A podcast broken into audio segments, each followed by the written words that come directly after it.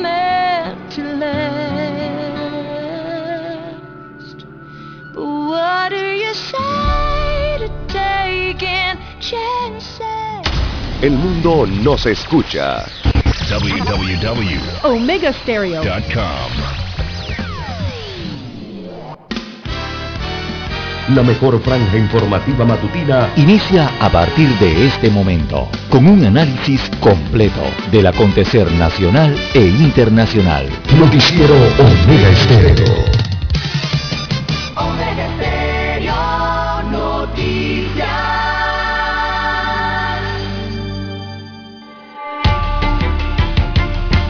A continuación, los titulares, con los hechos que son noticias hoy.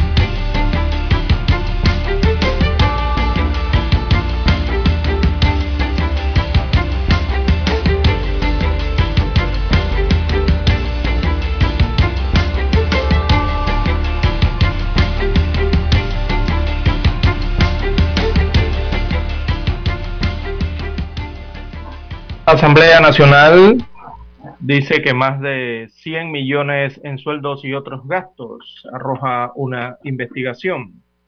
El desglose del presupuesto de funcionamiento de la Asamblea Nacional evidencia las prioridades legislativas y detalla diversos gastos operativos. La mayoría del presupuesto lo consumen en planilla. También para hoy, amigos oyentes, Mesa Técnica Electoral eh, concluye sin acuerdo en temas claves. Eh, no hubo consenso en temas como el fuero penal electoral y el tema de la paridad de género. El debate pasará el próximo miércoles a la Comisión de Gobierno de la Asamblea Nacional.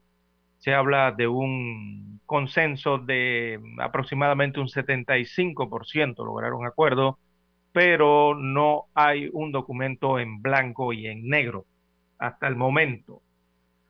También para hoy, amigos oyentes, eh, Panamá explora comprar antiviral eh, contra la COVID-19. Según los primeros análisis y estudios de los nuevos medicamentos eh, o tratamientos para esta enfermedad. También judicial circula proyecto de manual de buenas prácticas. Esto tratando de buscar transparencia. También para hoy, amigos oyentes, bueno, en el tema del consumo, el poder adquisitivo se reduce en el país.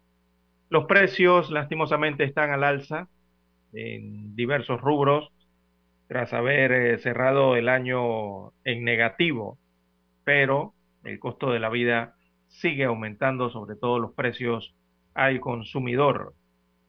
También en otros títulos eh, para la mañana de hoy, amigos oyentes, tenemos en el tema minero, eh, el código regulará el contrato a extranjeros en las mineras.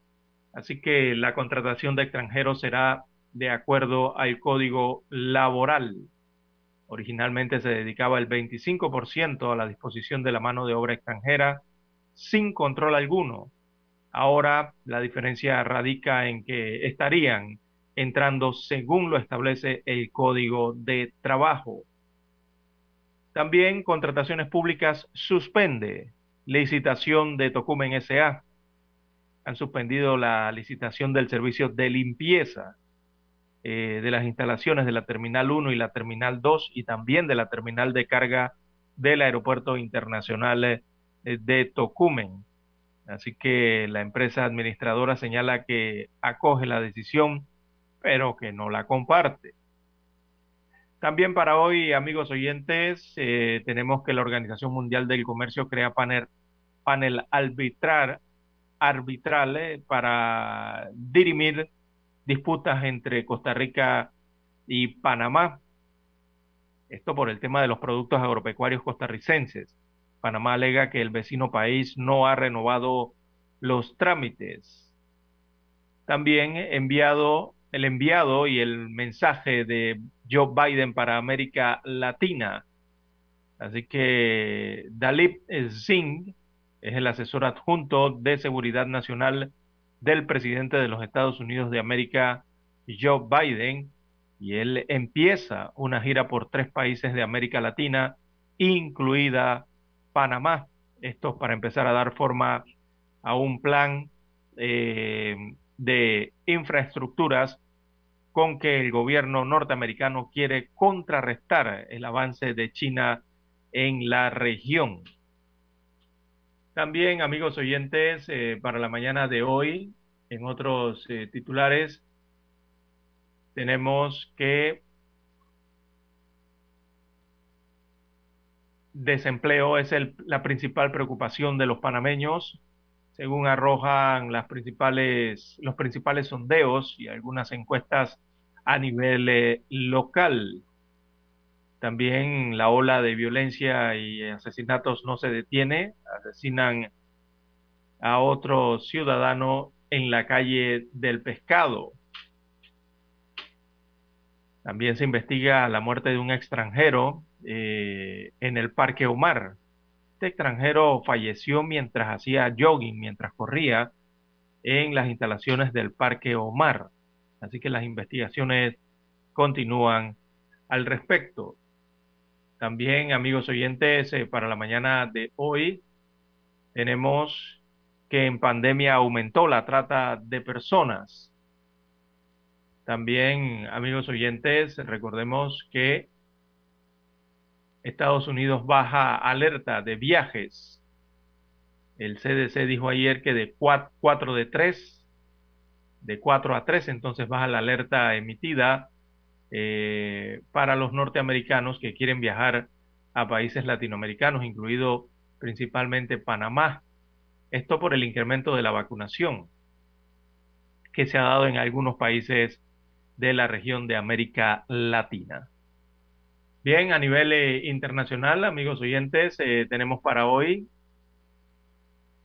Argentina reabre paso eh, los Libertadores con Chile y cruce fronterizo terrestre con Brasil. También se registra una explosión en bloque de departamentos, deja una veintena de heridos en Suecia. También para hoy, amigos oyentes, presidente de Francia recibe nuevo ataque durante encuentro gastronómico. Le arrojaron un huevo. También tenemos para las internacionales, amigos oyentes, que ni los talibanes ni el gobierno depuesto eh, no tienen representación en la Asamblea de la ONU. Afganistán hasta el momento no tiene representación. El puesto está vacío. Bien, amigos oyentes, estas y otras informaciones durante las dos horas del noticiero Omega Estéreo. Estos fueron nuestros titulares de hoy. En breve regresamos. 7.30 AM Infoanálisis, con entrevistas y análisis con los personajes que son noticia. La mejor franja informativa matutina está en los 107.3 FM de Omega Estéreo, cadena nacional.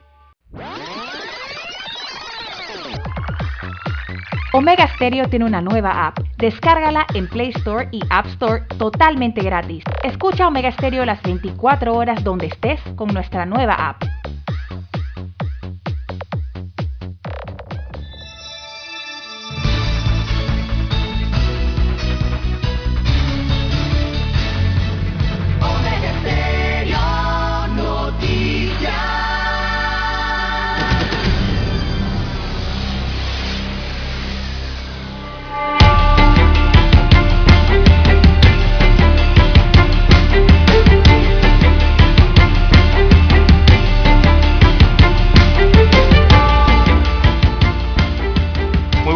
Amigos oyentes que nos escuchan a nivel nacional a través de todas las frecuencias de Omega Estéreo Panamá. Sean todos bienvenidos a esta emisión informativa para este martes 28 de septiembre del año 2021. En el control maestro nos acompaña Eric Pineda, con la asistencia también de Daniel Araúz, ahí en el estudio 1 de noticias. Y desde la unidad remota, el control remoto, se encuentra este su servidor César Lara para llevarle adelante estas dos horas informativas con los respectivos análisis y comentarios de las noticias locales, las internacionales, las más importantes de las últimas 24 eh, horas, dándole la bienvenida a todos los amigos oyentes a nivel de las comarcas, las provincias, el área marítima de Panamá, allí los cubrimos con dos frecuencias a nivel nacional, también los que están en omegaestereo.com, la cobertura es a nivel eh, mundial a través del internet, los que ya se han conectado a la página oficial de la estación, también los que ya han activado su app, ¿sí? la aplicación de Omega Stereo, con la cual llega la señal a su dispositivo móvil, su celular, eh, su tablet. Eh, usted la puede descargar desde su tienda favorita, Android o iOS. También a todos los amigos oyentes que nos escuchan en su televisor.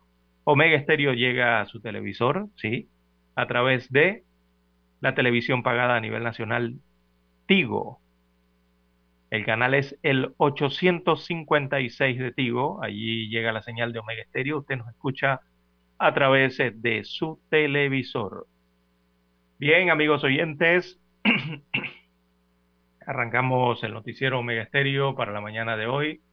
Vemos rápidamente el informe eh, epidemiológico brindado el día de ayer por las autoridades nacionales que tienen que ver con el tema de salud y que van midiendo cada día entonces eh, cómo se cómo va la pandemia de la COVID-19 en el país. Bueno, el día de ayer se registraron 179 eh, casos positivos o 179 contagios. Es la cifra que dan las pruebas PCR. Este total de 159 casos positivos nuevos de COVID-19 Veamos aquí que comparándolo con el día anterior, mm, hay cerca de 49, hay unos 50 casos menos aproximadamente eh, que el día anterior. Así que esto es lo que reportan las autoridades de salud en el informe epidemiológico para hoy. Eh, sin embargo, se reportan, digamos, ocho defunciones eh, para la última jornada. Allí sí la situación cambia. Eh, esas ocho defunciones representan dos decesos más que los reportados en el informe anterior. Así que son ocho defunciones oficializadas el día de ayer, lastimosamente.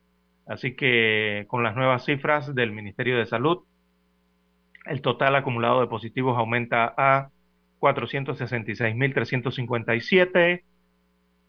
Veamos el tema de las defunciones.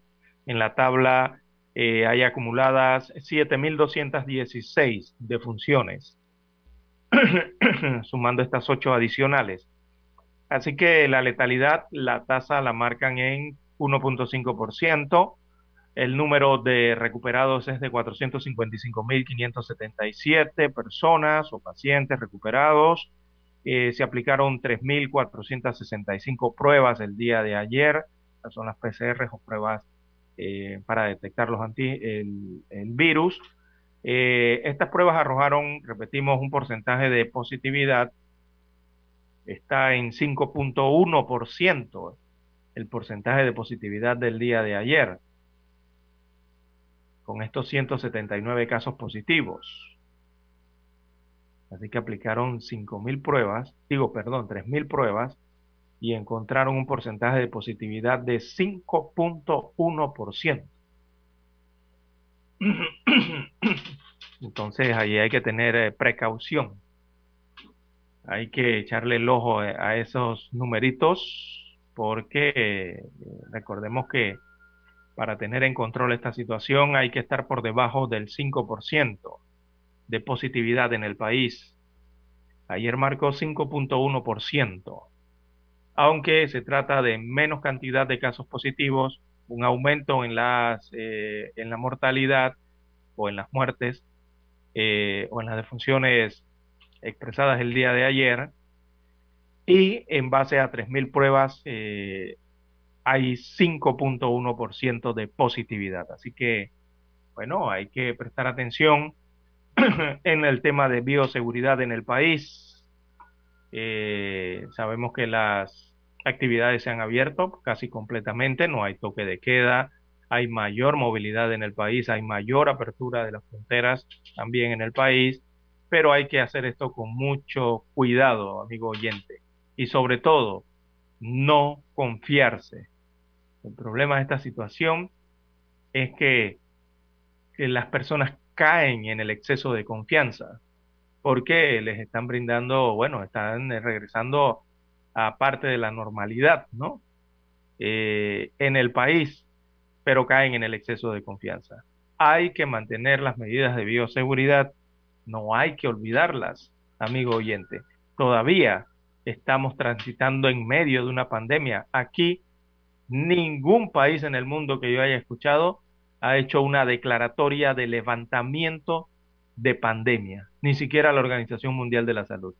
Panamá tampoco. Nosotros estamos transitando en medio de una pandemia, estamos en medio de una pandemia y hay que mantener eh, esas medidas para tratar de disminuirla y que pase a una epidemia o pase a, un efecto menor para poder entonces eh, eh, tomarnos todas esas libertades, ¿no? Por ahora hay que mantener las medidas de bioseguridad, es la recomendación que se le puede hacer desde este medio de comunicación, sobre todo la mascarilla, amigo oyente, eso es algo básico, esencial por el momento, que puede ayudar en algo. Y el tema del distanciamiento social, tratar de mantener ese metro de distancia con las personas. Tenga cuidado usted cuando habla con las personas, no, están no estar, estar tan cerca de las personas, mantener esa distancia y hablar cuando tenga la mascarilla colocada y correctamente. Eso es lo que hay que hacer. Recordemos que este virus se transmite por eh, las vías aéreas, así que hay que tener especial cuidado en ese sentido. Bien, eh, veamos otros numeritos del informe epidemiológico antes de ir a la pausa. Los casos activos suman 3.564, en aislamiento domiciliario se reportan 3.277, de los cuales 3.140 se encuentran en casa y 137 en hoteles convertidos en hospitales.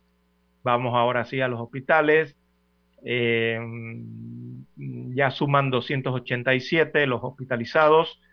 Eh, de ellos, veamos, 324 se encuentran en sala y 57 pacientes se encuentran en unidades de cuidados intensivos. Perdón, corrijo, 53 pacientes están eh, ingresados en las unidades de cuidados intensivos con un COVID grave. Así que el resto, 234 eh, están en salas con eh, COVID moderado. En cuanto a la vacunación, veamos la tabla, dice que hay 5 millones de dosis aplicadas, pero insistimos en lo mismo. Dice que Panamá ha aplicado 5.458, perdón, 5.458.521 dosis de la vacuna contra la COVID-19, según revela el informe del PAE, del país, perdón, que es el programa ampliado de inmunizaciones, y que insisten en el Ministerio de Salud y en el país en no revelar las cifras de cómo va la vacunación. Simplemente le envían a los medios de comunicación la cifra general de dosis aplicadas, o sea, los pinchazos aplicados en su totalidad. Pero no detallan en estos informes eh, cuántos son primeras dosis ni cuántas son segundas dosis y tampoco detallan cuántos panameños, cuántas personas propiamente, cuántos habitantes propiamente están vacunados en el país. Así que el llamado nuevamente a las autoridades de salud, allá a las oficinas de comunicaciones del país y también del MINSA y a la Secretaría de Comunicaciones del Estado también, a ver si les dicen que envíen completamente la información, envíen la información completa, detallada de la vacunación. Eso les granjea transparencia. Oiga, esa que hace tan hace falta, tanto hace falta en el país, detallen eh, la información. Bien, en la provincia de Bocas del Toro dice que se estará vacunando hoy en el Hospital Guillermo Sánchez Borbón, en el distrito de Bocas del Toro, así que atención a los amigos oyentes hasta esta provincia, una de las más occidentales del país. También en el hospital de Almirante, eh, el horario será de 7 a.m. a 3 de la tarde. Y también hoy en la terminal de transportes de 5 TAPB COP. 5 Tabecop. Esta me parece que es la, de, la, que está en Changuinola. Eh, y el horario allí lo establecen de 7 de la mañana a 1 de la tarde en la terminal de transporte. Esa es la terminal de transporte de Changuinola. Así que así estarán hoy en la provincia de Bocas del Toro. Bien, amigos oyentes, hay que hacer la pausa y retornamos. Noticiero Omega Estéreo. La mejor franja informativa matutina está en los 107.3 FM de Omega Estéreo. 5.30 AM. Noticiero Omega Estéreo. Presenta los hechos nacionales e internacionales más relevantes del día. 7.30 AM. Infoanálisis. Con entrevistas y análisis con los personajes que son noticia. De 8 y 30 a 9 y 30 de la mañana. Sin rodeos con Álvaro Alvarado, de lunes a viernes, por Omega Estéreo.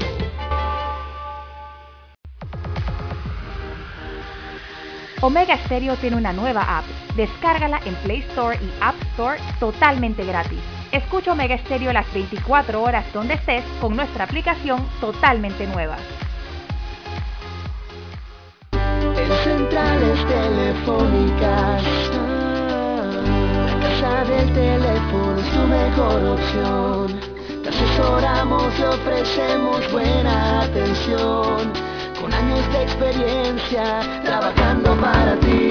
La casa del teléfono, ubicados en Via Brasil y lista hermosa. La casa del teléfono, líder de telecomunicaciones. La casa del teléfono,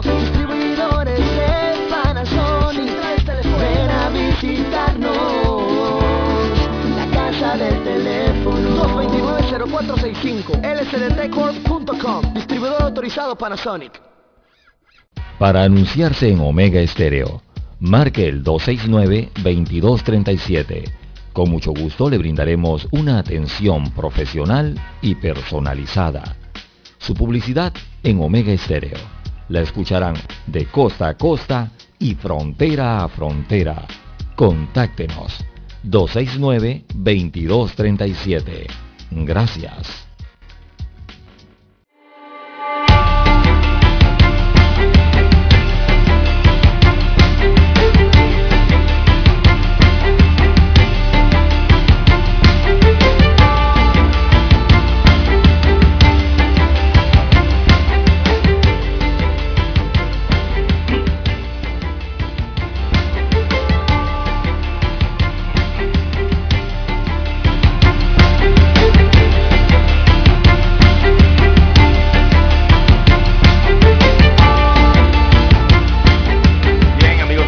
Regresamos a la sintonía del noticiero Omega Estéreo, las 5.55 minutos de la mañana en todo el territorio nacional. Lo, el triple 5 está en el reloj Omega en estos momentos. Bien, en más informaciones eh, para la mañana de hoy, amigos oyentes, tenemos que eh, el desempleo sigue siendo la principal causa de preocupación entre los panameños eh, así lo detallan sondeos, así lo detallan encuestas en el país. Bueno, eh, el desempleo, de acuerdo con el 30% de los entrevistados eh, de la última encuesta Gallup de Panamá, es el principal problema. Veamos aquí estas gráficas rápidamente. Sí, 30% es la principal preocupación, el principal problema eh, de la familia panameña, del panameño de la calle. Así que también esta encuesta en la gráfica le sigue el alto costo de la vida con un 23% de las respuestas y la inseguridad con un 14%. Así que en comparación con hace cuatro meses, el 56% de los abordados por esta encuestadora Gallup Panamá o Gallup Panamá, como se llama ahora, eh, dijo a, a, los encuestadores que el costo de la vida ha subido mucho. Un 18% dice que algo, un 13% asegura que poco y un 12% opina que se ha mantenido igual. Así que allí en las respuestas el resultado es el 56% de los encuestados. Dice que el costo de la vida está arriba, muy arriba. Y eso es cierto. La encuestadora también preguntó sobre el rumbo que lleva el país bajo la administración del presidente Laurentino Cortizo Cohen. Así que en las respuestas de Sig Gallup, el 75% de los encuestados cree que el país lleva un rumbo equivocado, mientras que el 18% dice que es correcto y un 6% dice que no sabe o prefirió no responder ante esa pregunta de los encuestadores. En materia económica, el panameño actualmente es poco optimista, así que el 49%, la mitad prácticamente, considera que la situación económica del país está peor comparada con la de hace un año y un 15% dice que está mucho peor. Solo un 13% dice que está mejor y un, 13, un 3% que mucho mejor en cuanto a sus respuestas. En tanto, el 20% dice que está igual o, o no sabe o prefirió no responder. Así que la mitad dice que la situación está peor. De acuerdo a Gallup Panamá, el panameño tampoco es muy optimista sobre la situación económica en el futuro. Veamos estas tablas, estas gráficas, el 42% dice que la situación económica de Panamá dentro de un año, en comparación con la actual, será peor o mucho peor. El 28% dice que mejor o mucho mejor y el 30% dice que se mantendrá igual la situación de aquí a un año. Así que la encuesta incluyó 1.200 entrevistas, que son entrevistas cara a cara entre, entre el 12 al 19 de septiembre. Los resultados eh, tienen un 95% de nivel de confianza, dice, o sea que el margen de error es de más o menos 2.8 puntos. Eh, eh, más o menos ahí está el, margen de error de la encuesta del total, ¿no? Del total de estos 1.200 entrevistados. En cuanto veamos la gráfica de los panameños que consideran, que consideran los principales problemas del país, cuál es el principal problema, allí destacan eh, la corrupción en el gobierno, es la más marcada, el desempleo y el alto costo de la vida. Son los tres principales torres que veo aquí, gráficas altas, eh, en cuanto a los principales eh, problemas que consideran esos 1.200 encuestados de Gallup Panamá eh, es el principal problema del, son los principales problemas del país. 40% eh, considera que la corrupción en el gobierno es el principal problema, seguido del 23% que dice que es el desempleo o la falta de fuentes de trabajo y el 11% opinó que el alto costo de la vida o el aumento de la pobreza serían los principales problemas.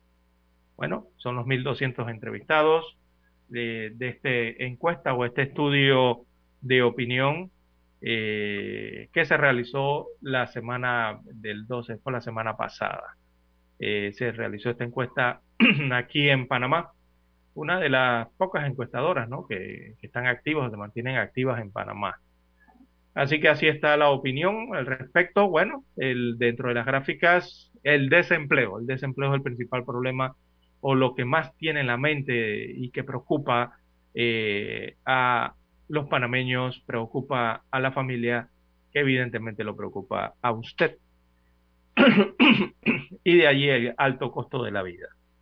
el alto costo de la vida era algo que se evidenciaba, eh, iba a ocurrir hace más de 18 meses aquí cuando hacíamos los análisis de, de la pandemia de la COVID-19, lo señalábamos, que posterior a esto, el post-COVID, eh, vendría una gran problemática con el tema del alto costo de la vida, el alto costo de los productos se iba a subir. Y bueno, es lo que está aconteciendo lamentablemente no solo en Panamá, sino a nivel mundial. Bien, amigos oyentes, hacemos la pausa, escuchemos las gloriosas notas del himno nacional.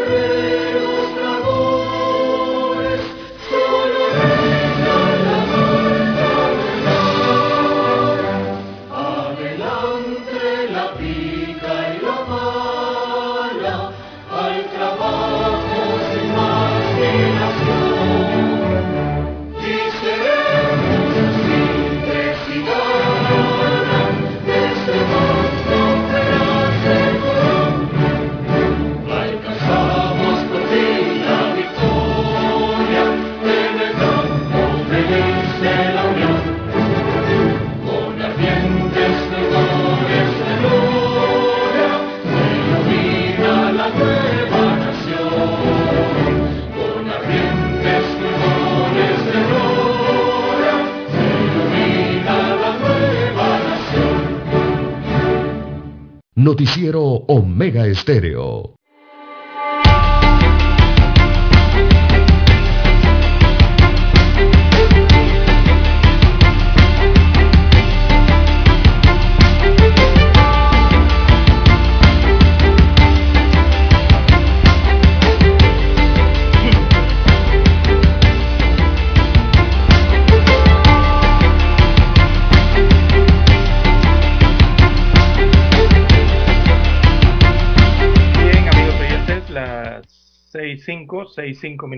de la mañana en todo el territorio nacional.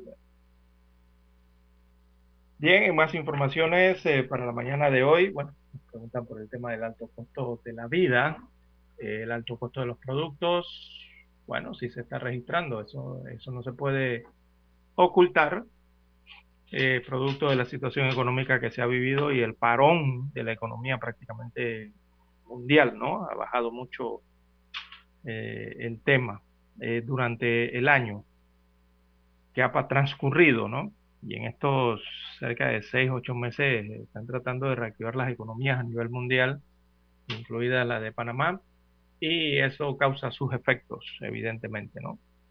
Así que sí, los productos han aumentado y seguirán aumentando de precio, sobre todo eh, por unos factores eh, que han tenido que ver con el tema de las logísticas, eh, sobre todo marítimas, y el efecto de la pandemia del COVID-19 en la producción de los principales centros de producción a nivel mundial. Eso, bueno, lastimosamente acarrea aumentos en costos, aumentos en el tema de, la de, las demandas que quizás no puedan ser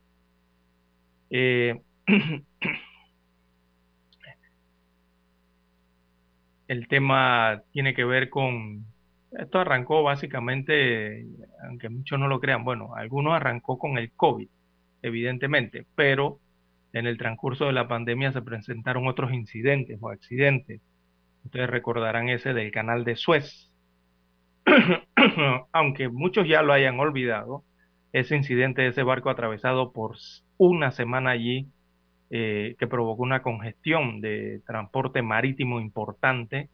Todo eso acarrea efectos. Eh, recordemos que esos barcos son barcos que llevan eh, 15 mil, 20 mil contenedores y ahí habían más que rozando 300 barcos atascados allí que no podían pasar y no podían llevar las mercaderías, los productos, ¿no?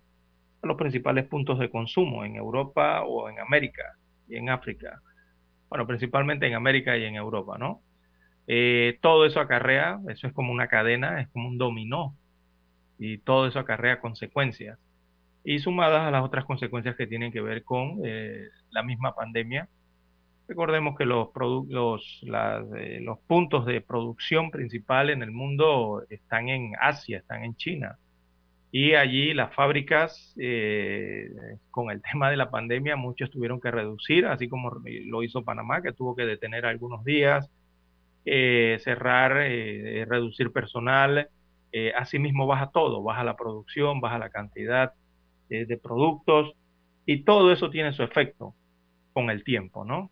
El, tema de los puertos en China, los principales también, una vez esos productos ya están manufacturados, están hechos y hay que transportarlos, el que un puerto se desate un, brote de COVID y tengan que cerrar el puerto por una semana, 15 días o quién sabe cuánto, todo eso afecta en la cadena eh, logística mundial, en el transporte de todos esos productos. Y eh, así es la oferta y la demanda a nivel mundial, amigo oyente. Ustedes ya conocen de eso y saben que donde la cadena se detiene o un eslabón eh, se rompe o hay problemas en uno de los eslabones, Asimismo va el efecto dominó, ¿no? Para el resto. Así que parte de eso es lo que está ocurriendo hoy con lo que usted ve con el alto costo de algunos productos eh, aquí a nivel de Panamá. Usted cuando va al supermercado, eh, usted nada más se tiene que ir al área donde están las latas, como hablamos en buen panameño. Usted se va a ese pasillo donde están todos los enlatados y usted se dará cuenta que todos están eh, subieron de precio. Y muchos se preguntarán por qué. Eh, bueno, es que la mayoría, casi el 100, eh, casi la totalidad de los enlatados, no son hechos aquí en Panamá.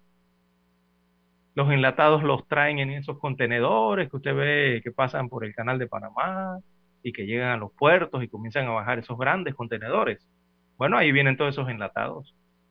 Y en la problemática que se ha registrado entonces en el tema del transporte marítimo, eh, todo eso afecta lo que trae el barco, o sea, es lo que viene cargando el barco. Así que todo eso son costos que al final se transfieren al transporte, se transfieren al puerto, se transfieren al comercio que adquiere los productos y ese comercio lo transfiere a quién?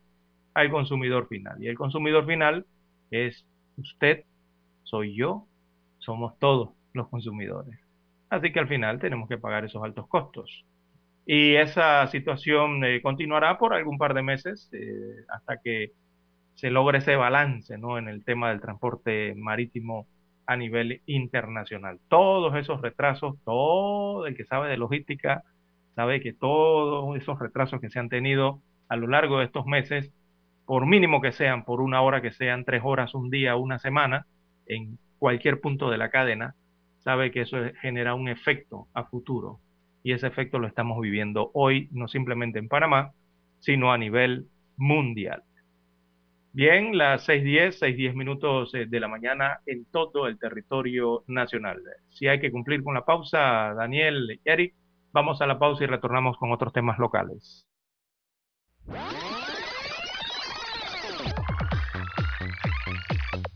Omega Stereo tiene una nueva app. Descárgala en Play Store y App Store totalmente gratis. Escucha Omega Stereo las 24 horas donde estés con nuestra aplicación 100% renovada.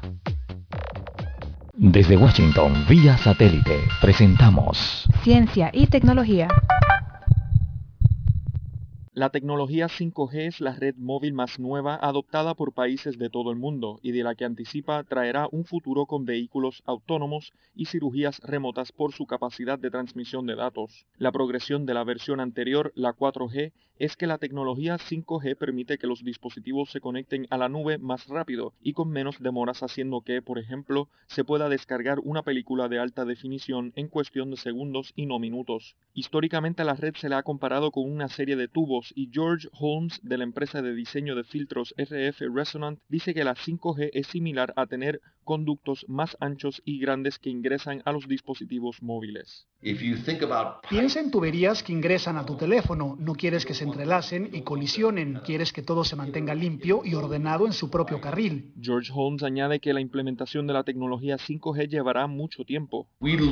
Está en su infancia en lo que llamamos la ola 1 de implementación, que en realidad se trata de que los operadores establezcan una huella, establezcan un mapa de cobertura. El año pasado el 5G fue objeto de una falsa teoría de conspiración que decía que las torres celulares 5G habilitaban la transmisión del COVID-19 entre la población. Ahora bien, el potencial del 5G de transmitir datos en tiempo real es solo una de las razones por las que los países de todo el mundo están compitiendo para implementarla, lo que permite la innovación en tecnología.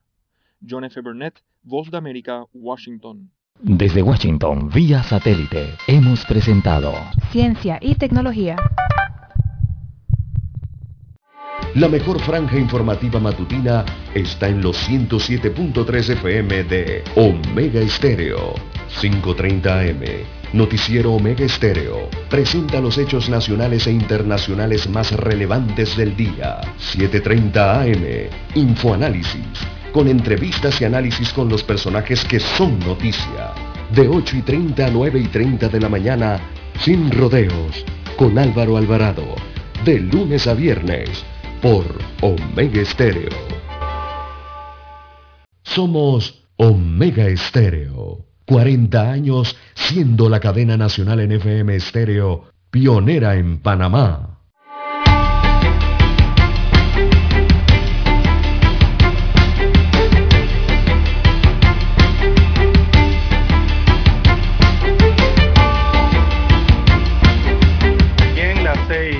6:14, 6:14 minutos de la mañana en todo el territorio nacional. Bueno, estos temitas a veces encienden las redes y encienden el WhatsApp aquí en Omega Stereo, tratando de buscar siempre un culpable, ¿no? Por estas situaciones. eh, bueno, el culpable tiene que analizarlo en toda la cadena, ¿no? Eh, el culpable evidentemente aquí es eh, la COVID-19. Nadie se esperaba que esta pandemia llegara al mundo. Y está acarreando todas estas consecuencias, lastimosamente. Así que, bueno, nos preguntan aquí, bueno, la, la, tendencia es que estamos en qué? En septiembre, Eric, ¿no? Septiembre, octubre, noviembre, diciembre. Bueno, hay que ver cómo esto va a afectar diciembre en el país. Eh, el tema de las compras navideñas, ¿no? A finales de año. Eh, todo esto se ve afectado.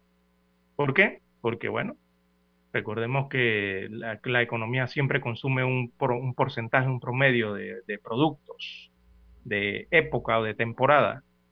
Y el detalle está en que si esos productos de época o de temporada no son producidos, digámoslo así, en los centros de producción, que precisamente están por allá por China o por el Asia, eh, y no llegan a tiempo entonces a los lugares de destino como Panamá, entonces evidentemente eso afecta a la temporada. Se va a ver afectada la temporada de final de año. ¿Por qué? Porque quizás muchos distribuidores o muchas empresas no tengan ese producto que usted quiere. Porque existen esos retrasos en la cadena de transporte. Eh, y ya usted sabe cómo es esto, ¿no? Si usted quiere el producto y lo quiere para allá, bueno, hay, eh, hay características especiales para que usted tenga el producto ya. Y regularmente esas características especiales son pague el celeste. Como quien dice en Panamá, ¿no? El que quiere celeste que le cueste. Bueno, así también ocurre aquí.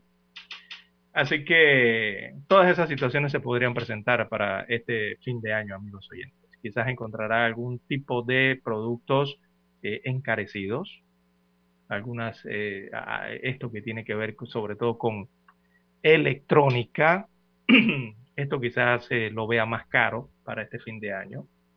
La gente tiende a comprar productos electrónicos, ¿no? Para las temporadas de Navidad y de Año Nuevo. Eh, quizás eso esté un poquito más caro. Algunos otros productos también los va a encontrar un poco más altos de precio para fin de año. Lastimosamente es así. Son temas de cadena, son temas logísticos. Nos preguntan acá, entonces China tiene que estar feliz. ¿Cómo no van a estar felices, amigo oyente? Claro que deben estar felices, a pesar de todas las problemáticas que han sufrido. Eh, eh, su economía está al tope, está en el máximo auge en estos últimos meses. Recordemos que las economías a nivel mundial habían cerrado, las principales en Europa y en Estados Unidos también, y una vez abrieron, eh, evidentemente fueron, eh, hay que saciarlas, ¿no? Y donde ellos buscan saciarse, allá en Asia, con la producción de los países asiáticos. Así que esas economías allá en Asia, China, Taiwán, eh, Indonesia, eh, India, donde se producen todos estos productos. Eh, claro que todo eso ha tenido su, su, auge máximo allá, pero todo eso hay que transportarlo, vuelvo y repito, y eso es una cadena. Bien, amigos oyentes, las 6.17, 6.17 minutos de la mañana en todo el territorio nacional. Bien, vamos a otras informaciones eh, de carácter nacional. La Asamblea no deja de ser noticia. Todos los días la Asamblea Nacional eh, tiene, ojalá fueran buenas noticias, ¿no? Pero siempre tiene, eh, está en el ojo de la tormenta, siempre la Asamblea Nacional.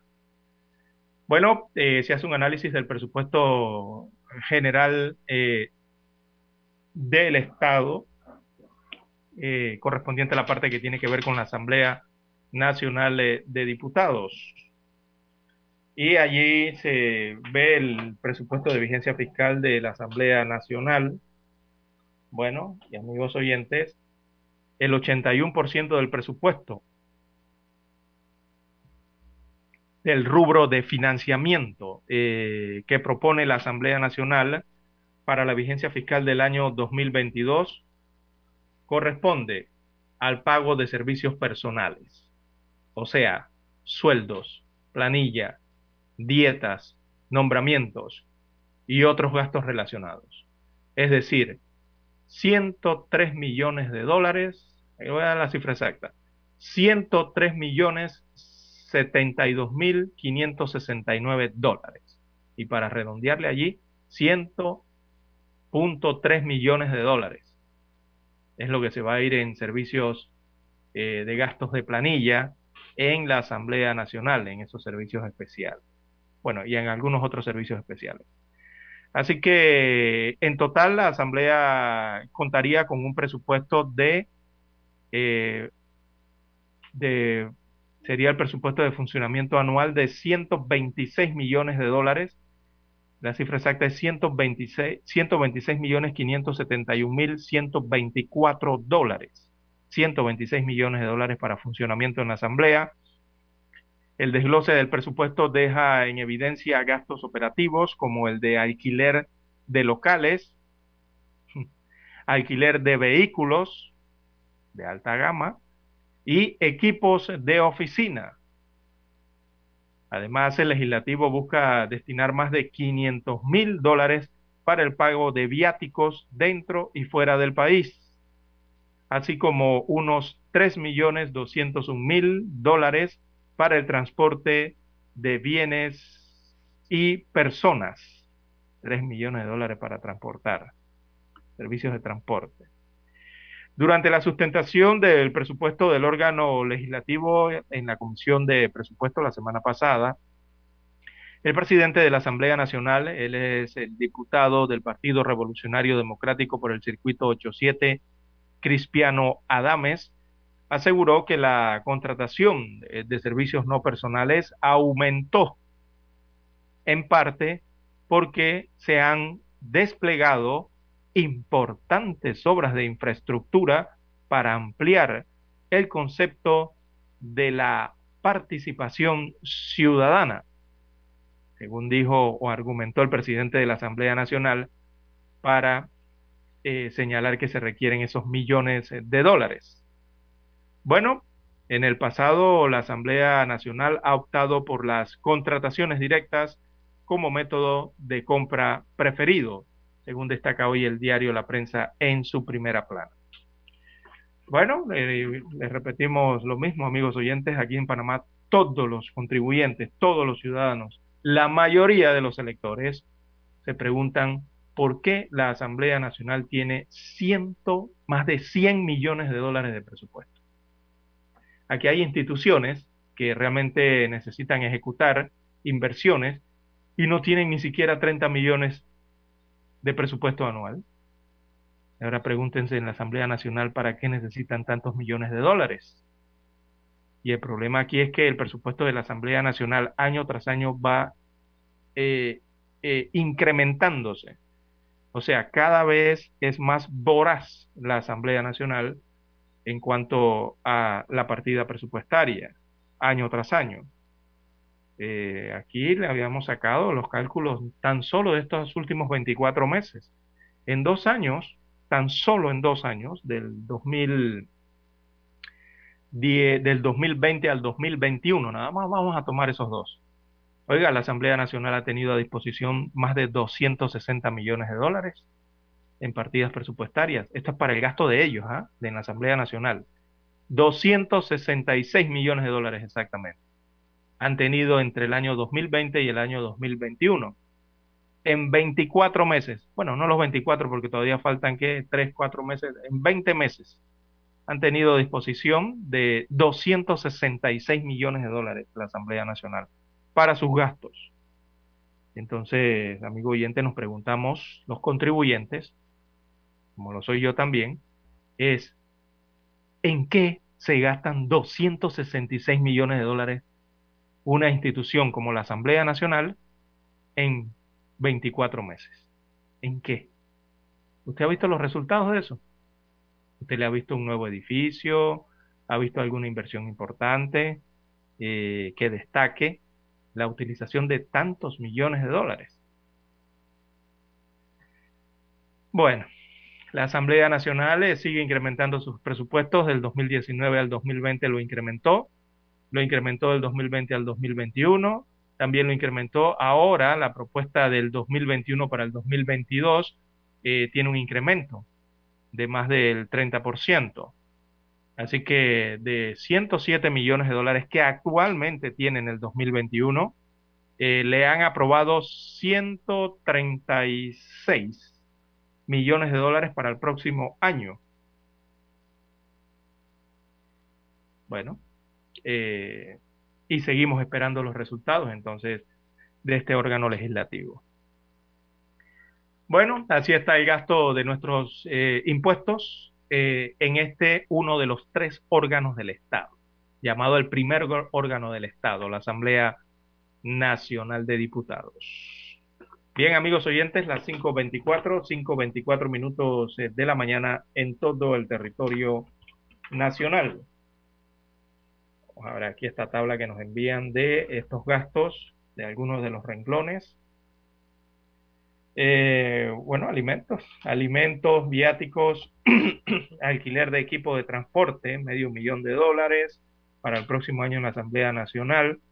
Bueno, al parecer no tienen vehículos, no tienen buses, no tienen automóviles allá en la Asamblea Nacional para transportar eh, eh, a los funcionarios. ¿Será? Algún, no sé, alguna consulta pública o algo en el interior del país. los rubros allí han aumentado constantemente el tema de el, alquiler de vehículos. Ya escuchábamos por allí esta semana los diputados quejándose por sus privilegios, que señalaban no los iban a dejar. Y entre esos privilegios está precisamente este que aparece en el rubro de presupuesto de la Asamblea Nacional, que es el alquiler de vehículos. Y cuando hablamos de alquiler de vehículos, allí no se alquila cualquier vehículo en la Asamblea, amigo oyente. ¿ah? Usted tiene que ir a los estacionamientos o tiene que ir cuando va a iniciar la reunión del el Pleno Legislativo y ver entonces el tipo de vehículos que se usan allí. Allí todos son vehículos de alta gama, amigo oyente. Así que no es nada barato lo que se alquila allí. Y también vemos en el transporte aumentos. Eh, no sé si aquí entrará el transporte aéreo. Eh, recordemos que también el Estado alquila el transporte aéreo, helicópteros, eh, horas vuelos de helicóptero, también pasajes aéreos a diferentes puntos de la geografía nacional. la gente no quiere hacer giras en, en, vehículos como lo solían hacer antes los funcionarios, que se iban en su gira, en su vehículo, hacían su trabajo y regresaban en el vehículo, ¿verdad? Por las carreteras. Eh, yo creo que por eso es que no se, yo creo que por eso es que no se dan cuenta del estado de las carreteras como está en el país, los políticos, porque se la pasan es por el aire, pasan es por arriba, no utilizan la red de carreteras y no ven el estado en que está la red de carreteras eh, del país, principalmente la carretera panamericana. Eh, allí también hay que ver, no, no colocan el detalle, pero evidentemente allí tienen que ir también parte de estas partidas a estos alquileres. Eh, y así parte entonces del presupuesto de funcionamiento, cómo se consume, ¿no? Cómo se va en estos gastos. Bien, mejor ni les sigo detallando, amigos oyentes.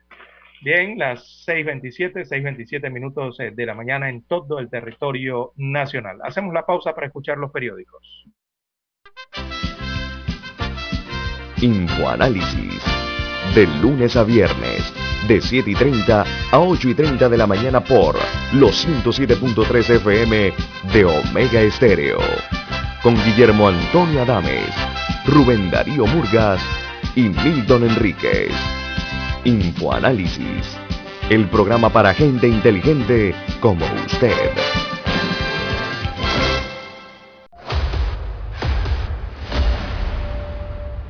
Desde los estudios de Omega Estéreo, establecemos contacto vía satélite con la voz de América. Desde Washington, presentamos el reportaje internacional.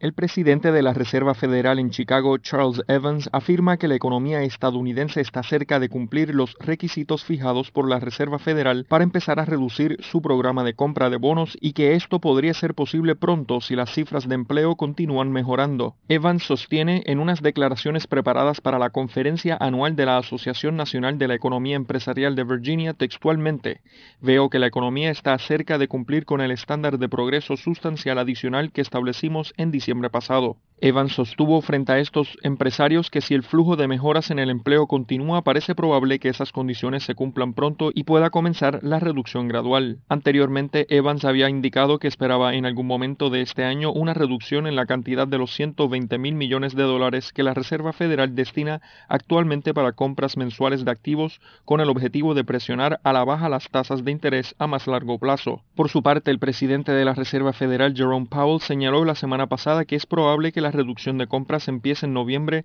luego de que en última reunión de política monetaria en la que se mantuvieron las tasas de interés cerca de cero, dijo que la economía estaba a un informe de empleos mensual decente para cumplir el umbral. El próximo reporte se conocerá el 8 de octubre en el que se anunciarán las posibles nuevas tasas de interés. John F. Burnett, Voz de América, Washington. Escucharon vía satélite desde Washington el reportaje internacional.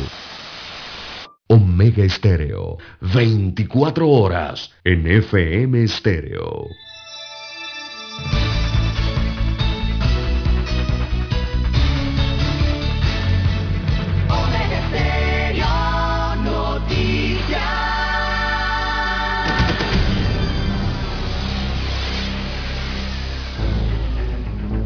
Las noticias impresas en tinta sobre papel. Con ustedes.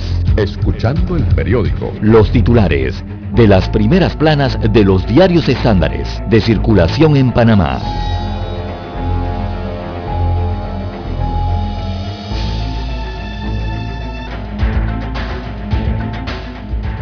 Bien, amigos oyentes, el diario La Estrella de Panamá titula para hoy, martes 28 de septiembre del año 2021, Minera. La contratación de extranjeros será de acuerdo al Código Laboral, destaca el principal eh, reporte de la Estrella de Panamá. Así que las negociaciones entre el Gobierno Nacional y Minera Panamá alcanzaron una nueva fase con acuerdos en materia laboral, en los que la empresa se acoge a las normas del Código de Trabajo panameño para la contratación de personal extranjero, a diferencia del contrato original que establecía eh, discrecionalidad. Ahora entran eh, en la parte económica, en la mesa de negociaciones. En cuanto a esto del Código de Trabajo, eh, el diario La Estrella de Panamá toma una cita de, lo, de las declaraciones de la ministra de Trabajo y Desarrollo Laboral, Doris Zapata. Así que, abro comillas, le citamos a la ministra de Trabajo. En el contrato original se dictaba un 25% de disposición de mano de obra extranjera, sin ningún control. Ahora la diferencia radica en que estarían entrando según lo que establece el Código de Trabajo.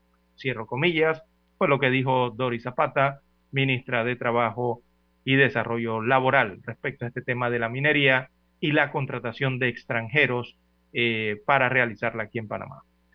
También para hoy, amigos oyentes, el diario La Estrella de Panamá titula El enviado y el mensaje de Biden para América Latina. Aparece fotografía de Dalip Singh. Dalip Singh es el asesor adjunto de seguridad nacional del presidente estadounidense Joe Biden.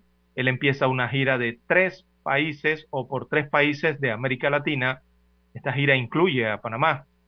Y esto para empezar a dar forma a un plan de infraestructuras con el que Estados Unidos de América quiere contrarrestar el avance de China. El funcionario estadounidense estará mañana y también el día jueves aquí en el territorio nacional, estará en Panamá. También la Organización Mundial del Comercio crea panel arbitral para dirimir disputas entre Costa Rica y Panamá. Esto por el tema, es un tema de importación, ¿no? Eh, Costa Rica demandó ante la Organización Mundial de Comercio a Panamá por restringir las importaciones de productos agropecuarios costarricenses.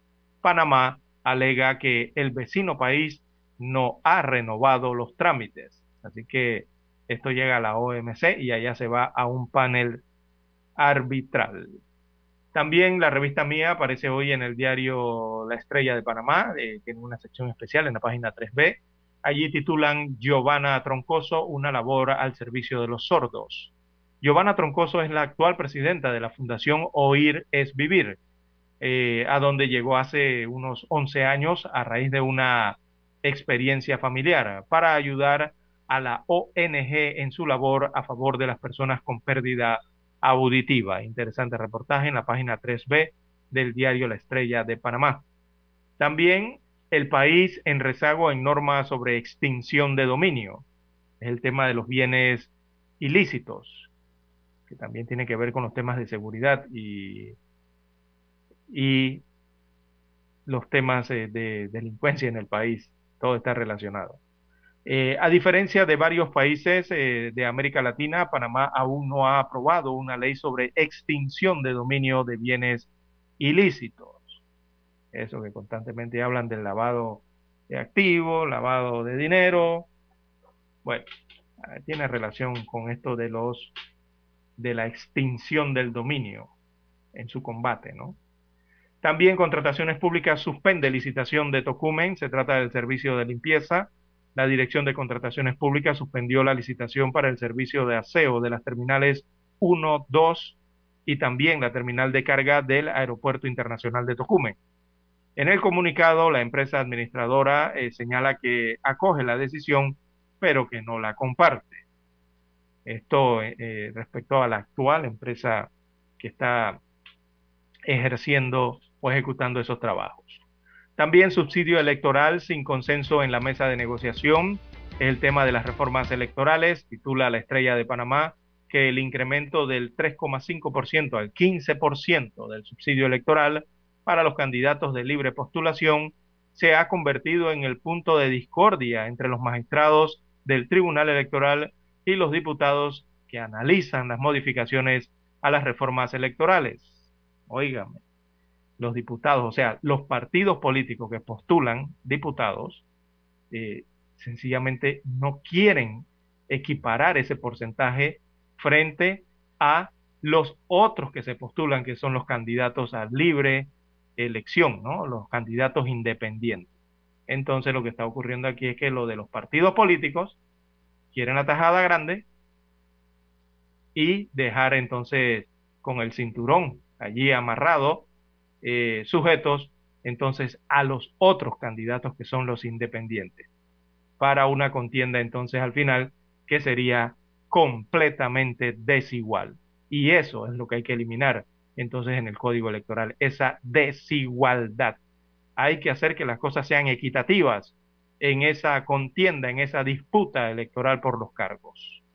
Porque allí eh, esto todo lo financia el pueblo panameño con sus impuestos. Todos esos subsidios son pagados por nosotros, amigos oyentes. Entonces, lo mejor sería que todo eso fuera entregado de forma equitativa para todos los que compiten. Bien, en otros títulos eh, de la Estrella de Panamá, para la mañana de hoy tenemos Panamá Fashion Week, terminó con un despliegue de arte, creatividad y moda. También en la página 2B de la Estrella de Panamá, los daños colaterales en la economía global por la bancarrota de una gigante empresa china. El cuadro COVID-19 de la Estrella de Panamá destaca hoy 466.357 casos confirmados, 179 casos nuevos en el día de ayer. También destaca 7.216 fallecidos en los más de 18 meses eh, y días de pandemia y específicamente en la última jornada se reportaron ocho decesos por COVID-19, dos decesos más que el reporte anterior. En cuanto a los recuperados, 455.577 es la cantidad de personas que se han recuperado, se han restablecido o curado de esta enfermedad mortal. Bien, amigos oyentes, estos son los títulos de la decana de la prensa nacional. Retornamos con el diario La Prensa.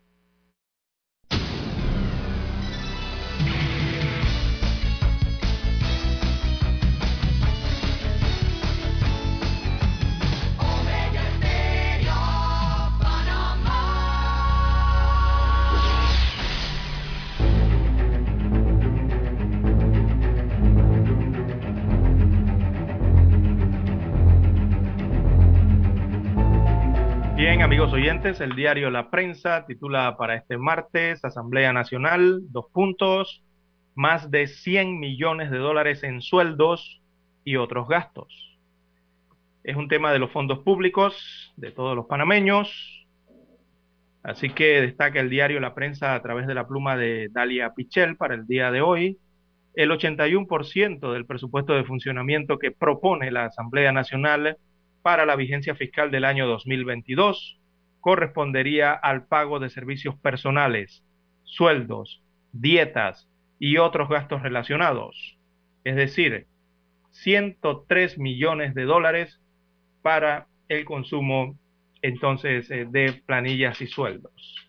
Así que en total la Asamblea contaría con un presupuesto de funcionamiento anual de 126 millones de dólares eh, dentro de su presupuesto total solicitado, que son más de 135 millones los que han solicitado para el próximo año y que les han aprobado, ¿verdad?, en la vista presupuestaria. Así que el desglose del presupuesto de funcionamiento de la Asamblea Nacional evidencia las prioridades legislativas y detalla diversos gastos operativos.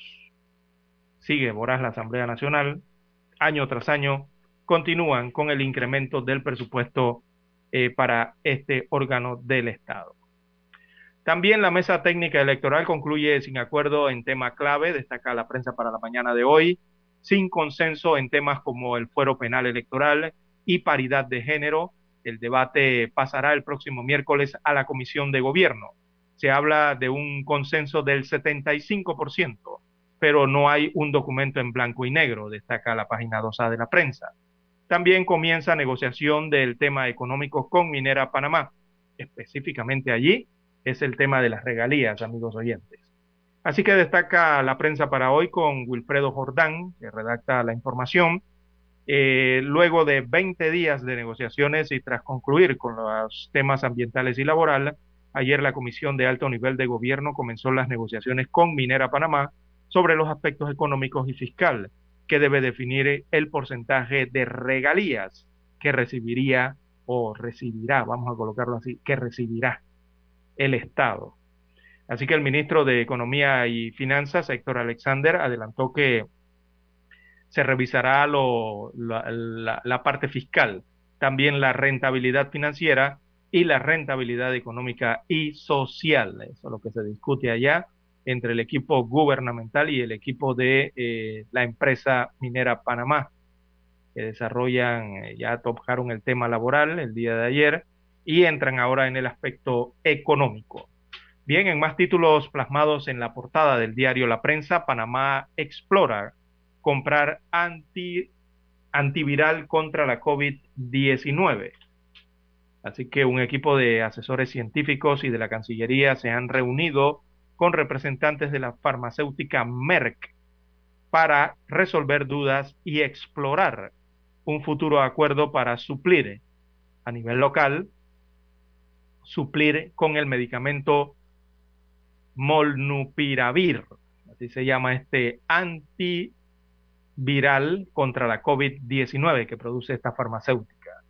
Así que el fármaco es un fármaco oral, está en fase de, eh, ya esta es la fase 3 de investigación y los resultados de las primeras fases son, son prometedores. Eh, la farmacéutica espera que se apruebe su uso antes de finalizar el año 2021. En otros títulos del diario La Prensa para la mañana de hoy, bueno, en el tema de transparencia judicial circula proyecto de manual de buenas prácticas. Así que el Consejo de la Administración de la Carrera Judicial del órgano judicial puso a circular un proyecto de manual de buenas prácticas judiciales que busca mejorar la percepción de la Administración de Justicia y de, sus funcionarios. También para hoy eh, aparece el martes financiero en el diario La Prensa, página 4B. Eh, desarrollan el tema El romance del café geisha, uno de los cafés más cotizados a nivel mundial. También Vivir Más aparece en la prensa en la página 7B, Tendencias y Moda, lo que nos dejó el Panamá Fashion Week 2021. Hacen una síntesis allí en la página 7B.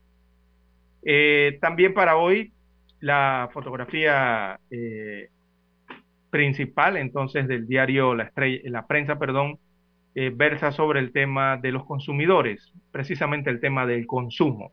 El poder adquisitivo se reduce, dice la fotografía. Precios al alza en el país.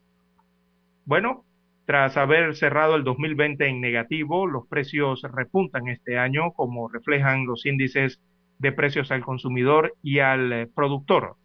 El grupo de transporte, donde se considera el precio del combustible, registró un aumento del 10.9%. La inflación afecta a toda la cadena y presiona a las aspiraciones de recuperación. Destaca eh, este reportaje que aparece en la página 2B del diario La Prensa. Bien, amigos oyentes, estos son los títulos que tienen portada del diario La Prensa. La pausa y escucharemos los del Metro Libre.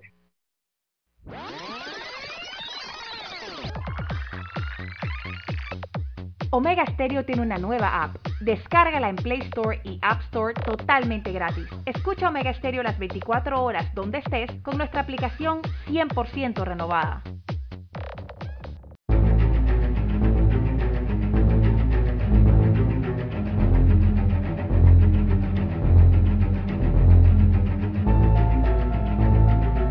Bien, amigos oyentes, martes 28 de septiembre del 2021, portada del diario Metro Libre. Titula hoy este rotativo, el 57% de escuelas están abiertas.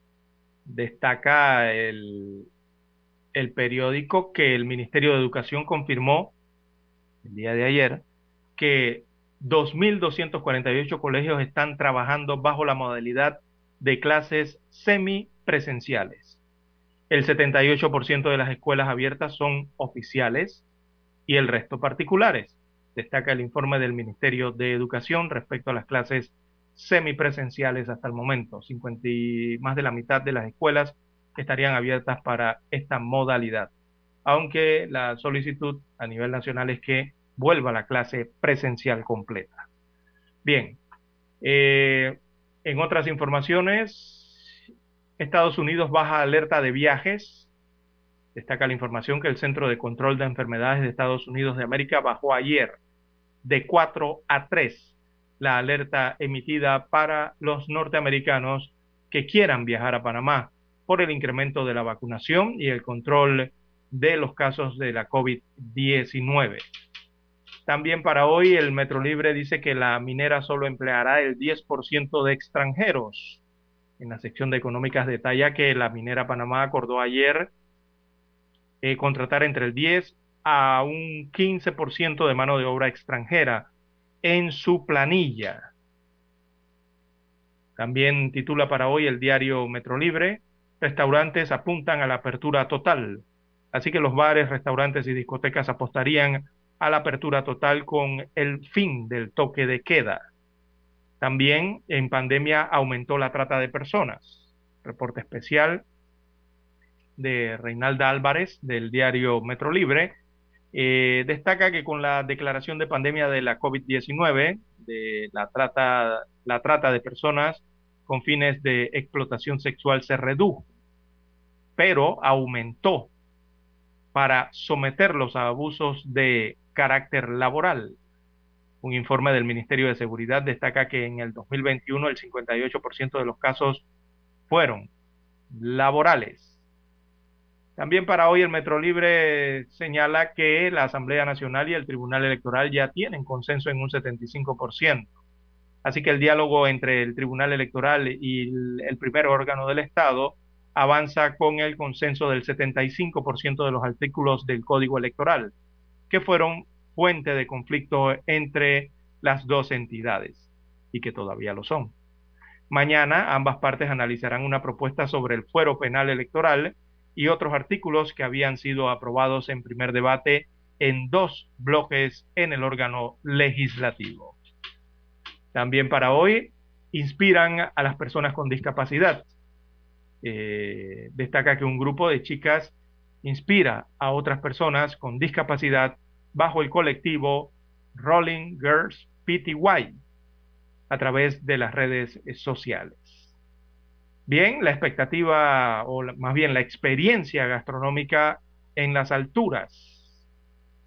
dice aquí un reporte del diario Metro Libre en primera plana. Dice que Captain Flax eh, será un parque temático en la isla de Naos, en honor a la aviación y a la gastronomía multisensorial. Bueno, me parece a mí que eso es el tema de un, una aeronave, un jet que está eh, estacionado en la isla de Naos y que lo van a convertir en un restaurante. Me parece que es eso. Bien, eh, en los deportes, el PSG, sí, el Paris Saint Germain de Daniel. Ya Daniel no quiere mucho a los equipos de la Liga Española. Dice que Messi se fue para Francia. Ya se le olvidó Ronaldo. Bien, el Paris Saint Germain de Messi ante el City de Guardiola. Así que la Champions regresa y con un duelo de recuento y de reencuentro también, ¿sí? porque se van a ver las caras, entre Lionel Messi y Pep Guardiola, que los pone como rivales en esta ocasión. Recordemos que Pep Guardiola dirigía el Barcelona eh, en esa época de, de, grandes éxitos del Barcelona, ¿no? En que arrasaban con todo, todos los títulos los ganaban están dentro y fuera de España, ¿no? Eh, ahora se va a encontrar con ese director técnico que está dirigiendo precisamente el equipo del City en Inglaterra. Bien, eh, la CL se activa con microciclo, destacan los deportes del Metro Libre, un total de 25 convocados, arrancaron ayer la primera de tres prácticas de la selección de cara al octagonal. La fotografía principal del diario Metro Libre eh, la titulan Alto funcionario de Estados Unidos de América en visita oficial. Aparece la foto en plano gran americano, eh, perfil otro alto funcionario del gobierno de Estados Unidos, el viceconsejero de Seguridad Nacional para la Economía Internacional de nombre Dalip Singh, llegará mañana a Panamá como parte de una gira por varios países de la región. Vienen a atender el tema de eh, la ruta de la seda de China. O sea, cómo contrarrestar esa ruta, ¿no? Temas económicos. Bien, amigos oyentes, estos son los títulos eh, que presenta en portada el diario Metro Libre y con ellos concluimos la lectura de los principales titulares de los diarios para la mañana de hoy. Hasta aquí, escuchando el periódico. Las noticias de primera plana, impresas en tinta sobre papel. 7.30 AM. Infoanálisis, con entrevistas y análisis con los personajes que son noticia. La mejor franja informativa matutina está en los 107.3 FM de Omega Estéreo, cadena nacional. Para anunciarse en Omega Estéreo, marque el 269-2237. Con mucho gusto le brindaremos una atención profesional y personalizada. Su publicidad en Omega Estéreo. La escucharán de costa a costa y frontera a frontera. Contáctenos 269-2237. Gracias. Panamá inicia la cuenta regresiva para la celebración de los 200 años de nuestra independencia de España. La Estrella de Panamá, el diario más antiguo del país y el Ministerio de Cultura preparan la serie de especiales, publicando historia del Bicentenario. Busca el inserto coleccionable cada jueves a partir del 12 de agosto en la Estrella de Panamá. Celebremos unidos nuestro Bicentenario.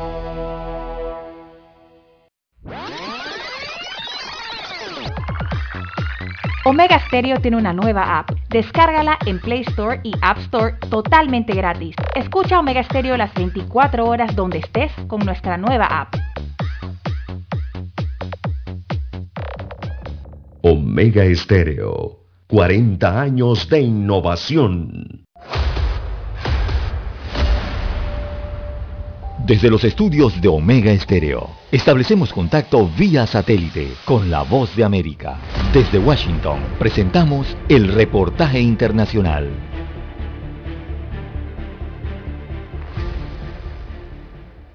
En El Salvador aumentan las protestas sociales de distintas organizaciones de trabajadores de las municipalidades y el Congreso de la República dominado por el oficialismo, debido a masivos despidos que argumentan tienen motivos políticos y a ellos se unen veteranos del conflicto armado y de excombatientes de la antigua guerrilla en reclamo de prestaciones económicas que el gobierno habría incumplido. Santos Melara, dirigente del movimiento de veteranos de guerra, denunció el incumplimiento de los beneficios para el sector debido a la falta de un presupuesto que debe ser autorizado por el Congreso salvadoreño para la gestión 2022. Presentando el presupuesto general de los veteranos y excombatientes que somos beneficiarios de los diferentes programas establecidos en el Instituto Administrador de Beneficios y Prestaciones Sociales. Otra organización que ha realizado protestas es el Sindicato de Trabajadores de la Asamblea Legislativa, que denunció el despido de más de 1.700 empleados en las áreas administrativas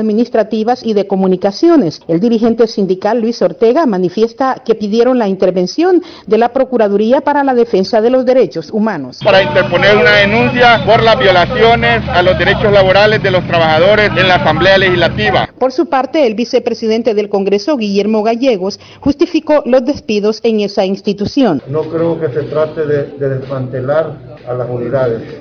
Lo que se busca es como ellos anunciaron en su momento, tratar de quitar exceso de personal. La directiva del Congreso argumenta que los contratos del personal que fue despedido vencieron el 30 de abril, cuando concluyó el periodo de la legislatura 2018-2021. Nerima del Reyes, Voz de América, El Salvador. Escucharon vía satélite desde Washington el reportaje internacional. Es momento de adentrarnos al mar de la información. Este es el resultado de nuestra navegación por las noticias internacionales más importantes en este momento.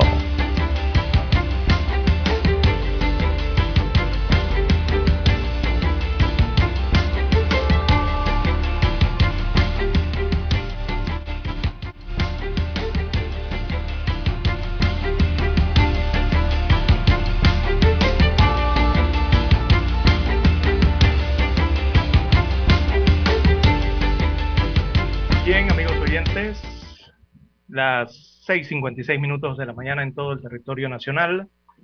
Bueno, de relieve a nivel internacional, en estos momentos se investiga una explosión que se ha registrado en Suecia. Así es, se trata de la explosión de un bloque de departamentos eh, que deja una veintena de heridos en este país eh, nórdico. Eh, esto ha ocurrido en, en Gotemburgo, esto queda en el centro de Suecia. Eh, se trata de una veintena de personas que resultaron heridas. Tres de ellas, eh, dicen los informes, es de gravedad eh, al producirse una potente explosión en un complejo de edificios en el centro de Gotemburgo, en Suecia. están investigando qué originó esta explosión que provocó un incendio que obligó entonces a evacuar a cientos de residentes, según informan hasta este momento los servicios de emergencia. Eh, tras el hecho, 23 personas fueron trasladadas a centros hospitalarios y tres se encuentran graves, todas mujeres de 60 a 80 años de edad, según destaca el último reporte del Hospital Universitario Salgrenska. Así que la policía investiga qué pudo haber ocurrido eh, en este complejo de edificios en que se registró esta potente explosión que afectó a varios, pero varios departamentos eh, varias unidades habitacionales allí en este complejo de edificios. Eso está en investigación y en desarrollo en estos momentos. También la información eh, se centra en, en, Europa, en Alemania, eh, por el tema de las diferencias entre los verdes y los liberales en Alemania. Eso, eso básicamente sería el gran escollo que tendría que superarse allá en Alemania para poder formar el nuevo gobierno después de las elecciones legislativas. Así que eso se está analizando en, en Alemania. Recordemos que allá eh, el Partido Socialdemócrata eh, obtuvo la mayoría de los votos, pero también las otras agrupaciones políticas lograron un gran porcentaje del, del, del Parlamento. Así que tienen que negociar. Entonces, para poder formar gobierno. y ahí es donde está la disputa hasta el momento, ¿no? Eh, ¿Quiénes y con quiénes van a negociar? Recordemos que las fuerzas políticas han quedado distribuidas en el Parlamento em, alemán y eh, ahora tienen que decidir entonces el reemplazo de Angela Merkel. Eh, Olaf eh, ha dicho que aspira a formar alianza con los verdes y los liberales y ha dicho, ha reiterado que el partido de Merkel debe pasar a la oposición. Es lo último que se ha conocido, entonces las decisiones que se tomarían allá. Eh, ya, recordemos el día domingo, los votantes emitieron su veredicto. Ahora depende de los líderes de los partidos decidir eh, quién sucederá a la histórica canciller Angela Merkel después de 16 años eh, de llevar las riendas de Alemania. Así que la forma del nuevo, allá el Parlamento es el Bundestag, eh, ya, está, ya está clara, eh, pero hay mayoría para tener, eh, veamos aquí los porcentajes, esto indica que hay mayoría para uno, dos, para tres nuevos gobiernos de coalición, imagínense usted, tienen que decidir entre eso, ¿no? porque en la Bundestag, o sea, en el Parlamento, veamos aquí, la izquierda radical tiene 39 escaños, la socialdemócrata tiene 206 escaños. Eh, los conservadores, que eran los de Angela Merkel, tienen 196 escaños.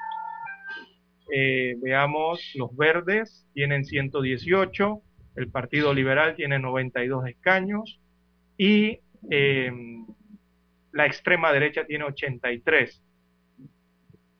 Así que esa conforma de allí tienen que sacar, entonces, decidir de tomar un acuerdo entre varios y sacar a un nuevo presidente, ¿no? Un nuevo canciller, perdón, denominar, designar a un nuevo canciller.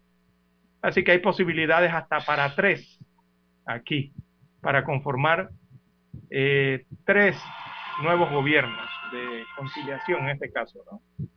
Bien, amigos oyentes, ya tenemos la señal vía satélite desde Washington, Estados Unidos de América. Adelante, estudios. Esta es la hora. 7 AM. 7 horas. Omega Estéreo, 40 años con usted en todo momento. El satélite indica que es momento de nuestra conexión. Desde Washington vía satélite y para Omega Estéreo Panamá, buenos días América. Buenos días América, Washington.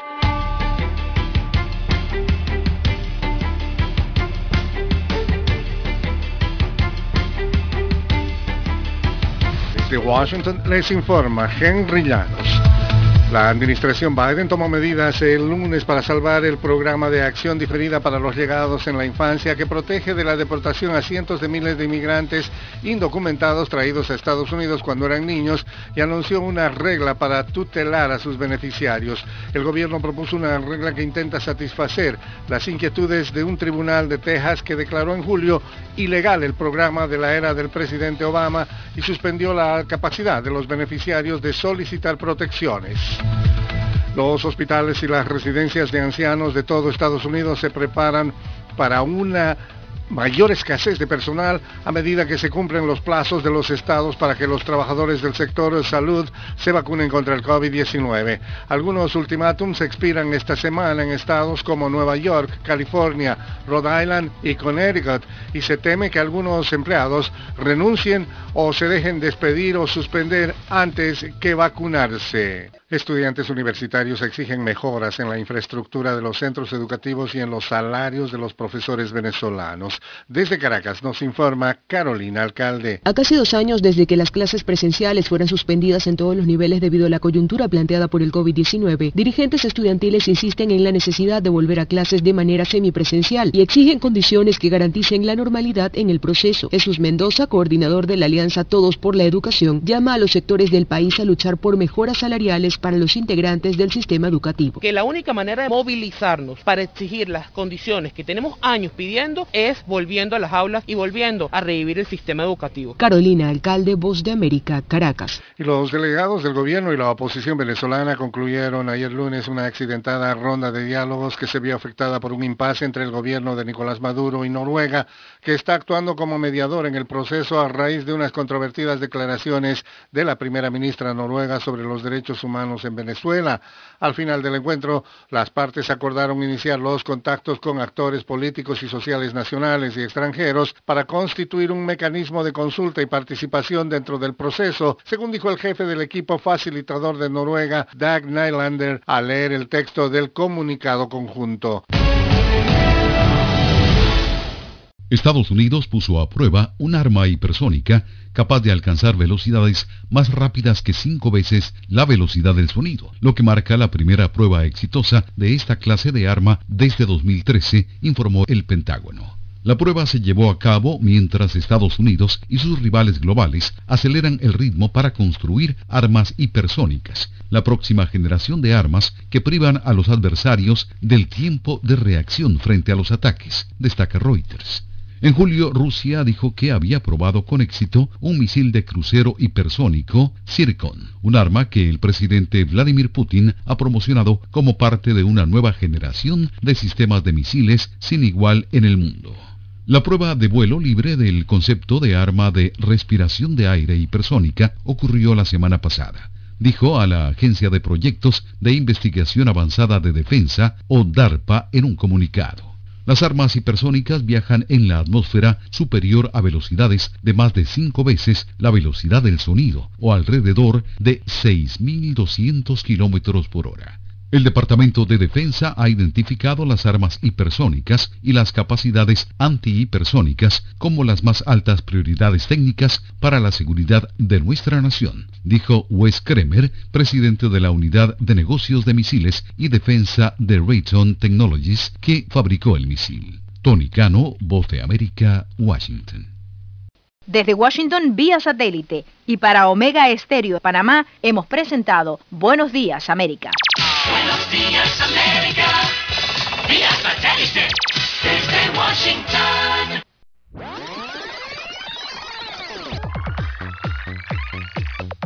Omega Stereo tiene una nueva app. Descárgala en Play Store y App Store totalmente gratis. Escucha Omega Stereo las 24 horas donde estés con nuestra aplicación 100% renovada. Somos Omega Estéreo. 40 años siendo la cadena nacional en FM Estéreo, pionera en Panamá.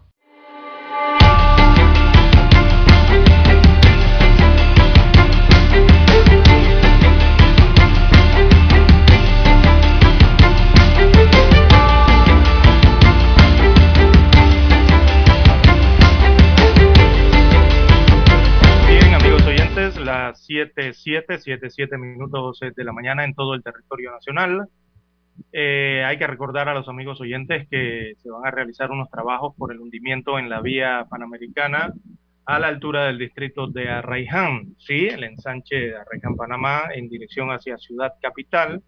El día de ayer eh, se descubrió allí un hundimiento de la vía a la altura de la comunidad de la 7 de septiembre.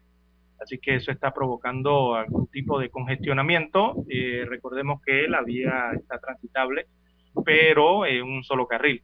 Así que eh, al tranque diario que ya se enfrentaban los residentes de Panamá Oeste, eh, podría empeorar un poco con este nuevo hundimiento de la vía hacia el Puente de las Américas, allí, repito, en Loma Cobá, cerca de la barriada 7 de septiembre.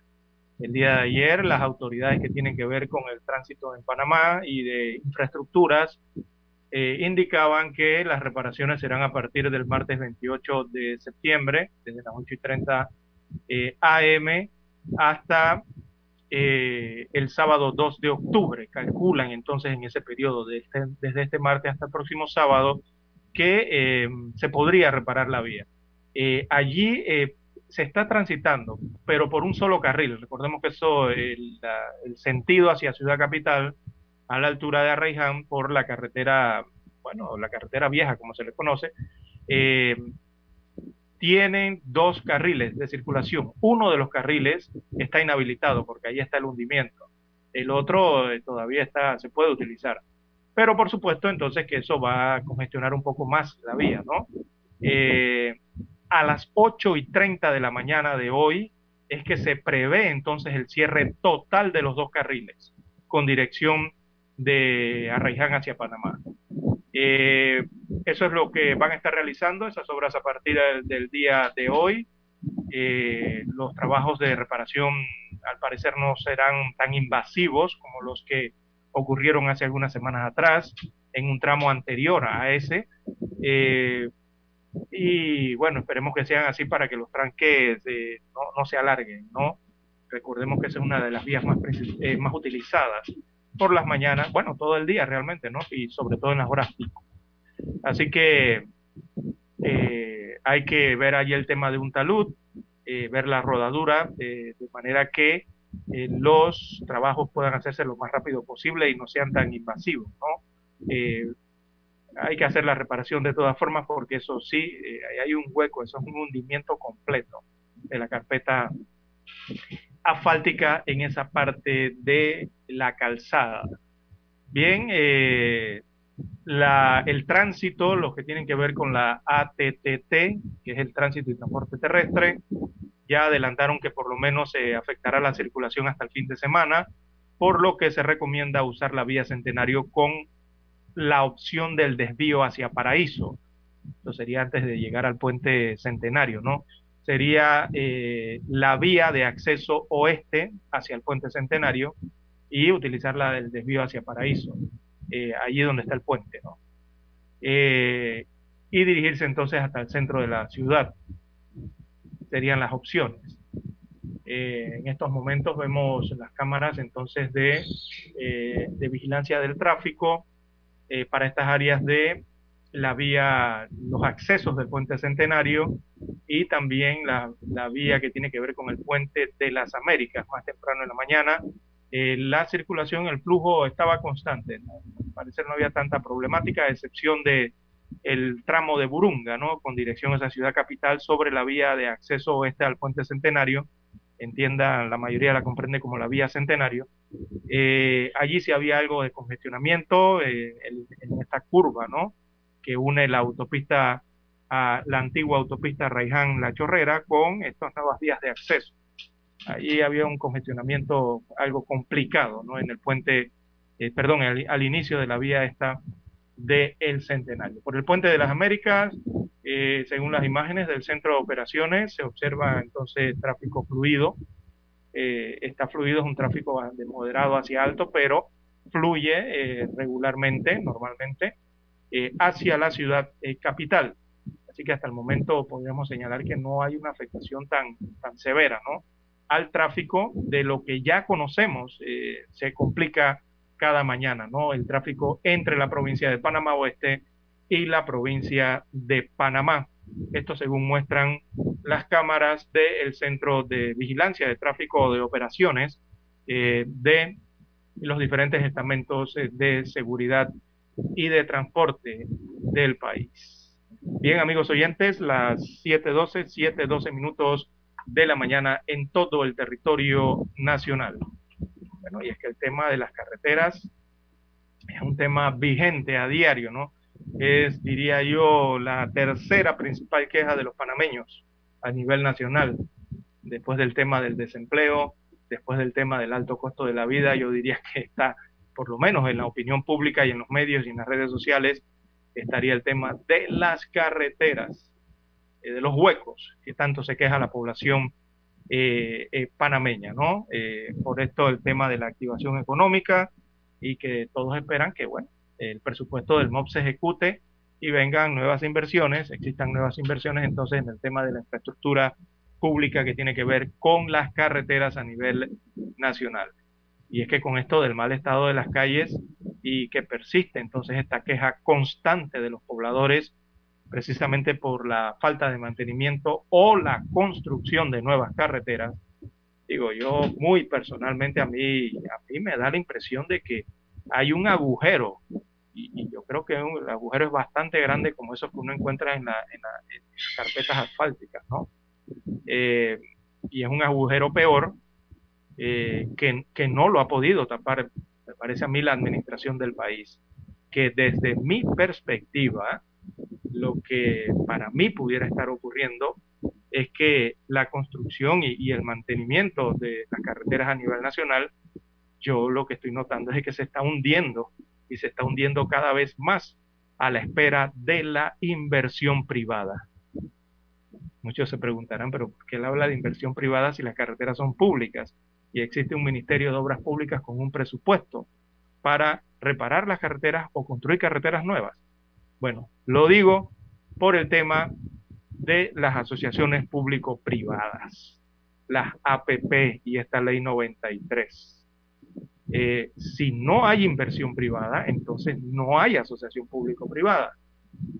Por eso es que yo aquí constantemente hago la pregunta, sobre todo al resto de los medios de comunicadores y medios de comunicación que nos escuchan y que hacen agenda también lo que hablamos aquí en Omega Estéreo, es esa pregunta que hay que hacerle al ministro de Obras Públicas, Rafael Sabonge, por el tema este del deterioro de la red vial, que es cada año mayor, pero se ve cada año mayor y no se ve acción al nivel del daño que se está generando.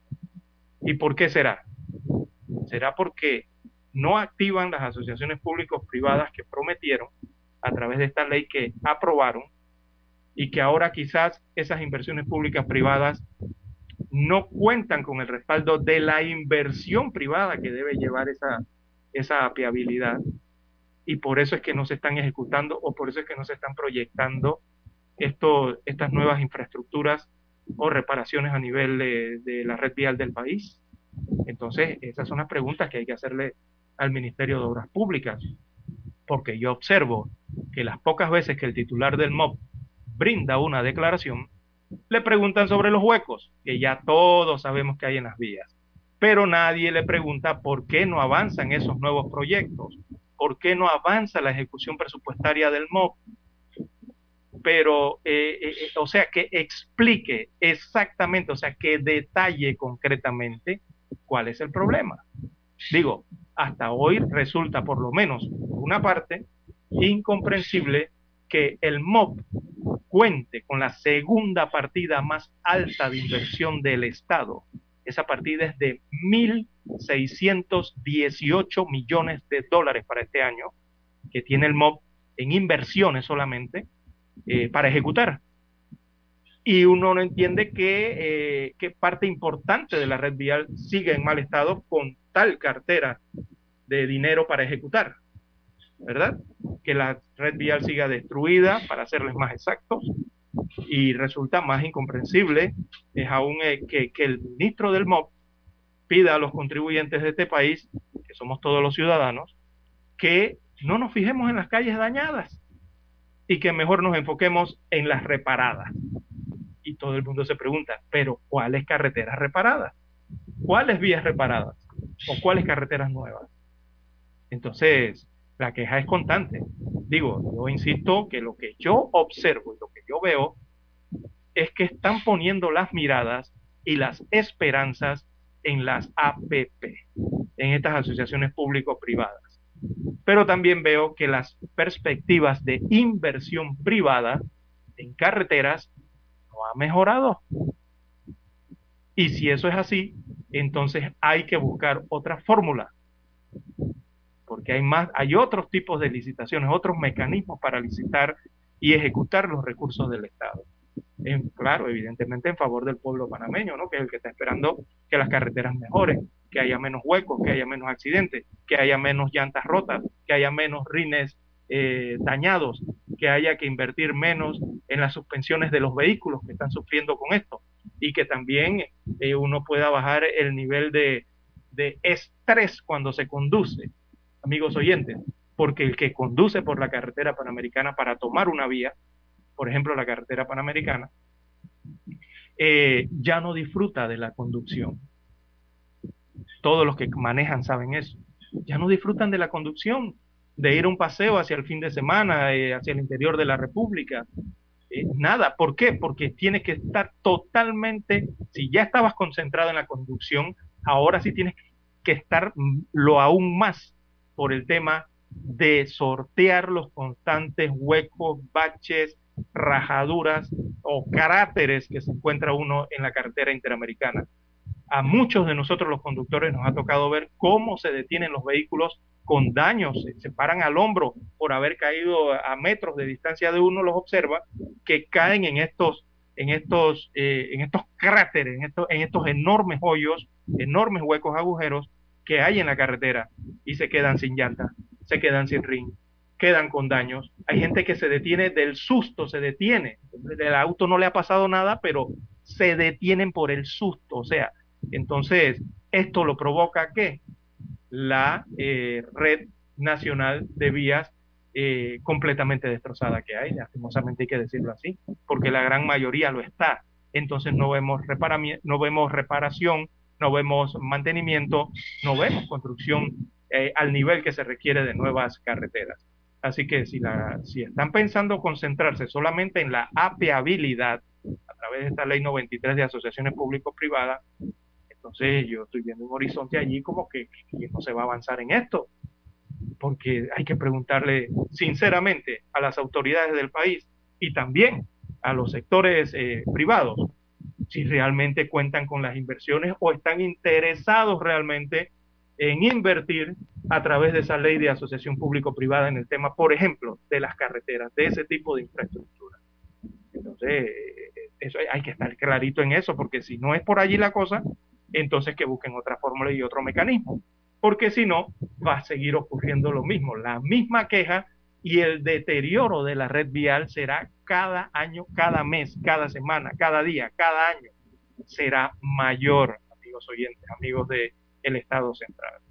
Eh, hay gente, eh, digo, hay un, sabemos que hay una caída que se ha visto más eh, acusada a raíz del tema de la pandemia en el país y el impacto que ha tenido en la economía, pero hay que ser claros, hay que ser transparentes y saber y decirle a la población, bueno, por aquí no podemos, tenemos que hacerlo de esta otra forma, pero sean claros porque la población está esperando y está sufriendo con el tema también de las carreteras.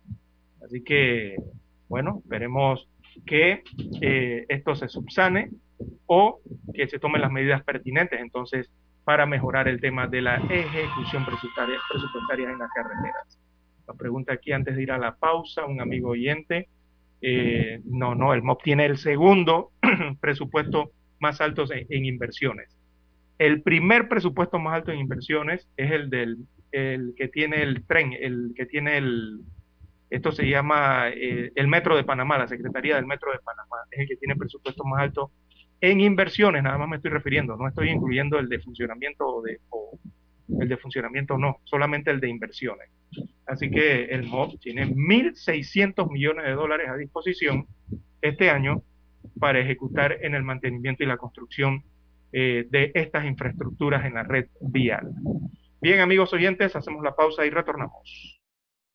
7.30 AM Infoanálisis, con entrevistas y análisis con los personajes que son noticia. La mejor franja informativa matutina está en los 107.3 FM de Omega Estéreo, cadena nacional. Desde los estudios de Omega Estéreo, establecemos contacto vía satélite con la voz de América. Desde Washington, presentamos el reportaje internacional.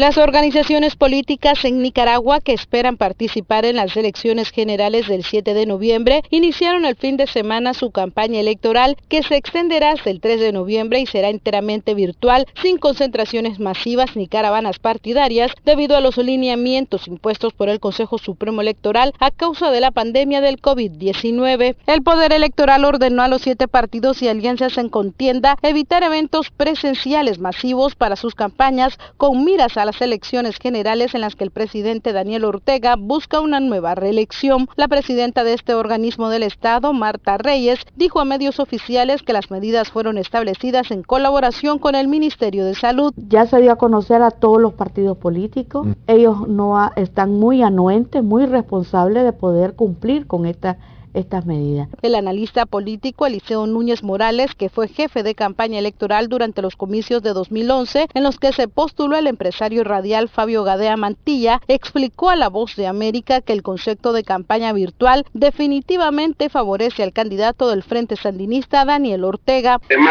aquí de fondo siempre ha sido de que el gobierno le tiene horror a la campaña en sí misma, porque puede representar algún tipo de movilización popular y por mucho que estos partidos sean En tanto, Guillermo Sorno, candidato presidencial de Camino Cristiano Nicaragüense, señaló la contrariedad de obligar a los partidos políticos a hacer una campaña electoral virtual mientras las alcaldías del país promueven actividades religiosas masivas en lugares públicos. Daliano Caña, Voz de América, Nicaragua. Escucharon vía satélite desde Washington el reportaje internacional. Para anunciarse en Omega Estéreo, marque el 269-2237. Con mucho gusto le brindaremos una atención profesional y personalizada. Su publicidad en Omega Estéreo. La escucharán de costa a costa y frontera a frontera. Contáctenos 269-2237. Gracias. Omega Stereo tiene una nueva app. Descárgala en Play Store y App Store totalmente gratis. Escucha Omega Stereo las 24 horas donde estés con nuestra aplicación totalmente nueva.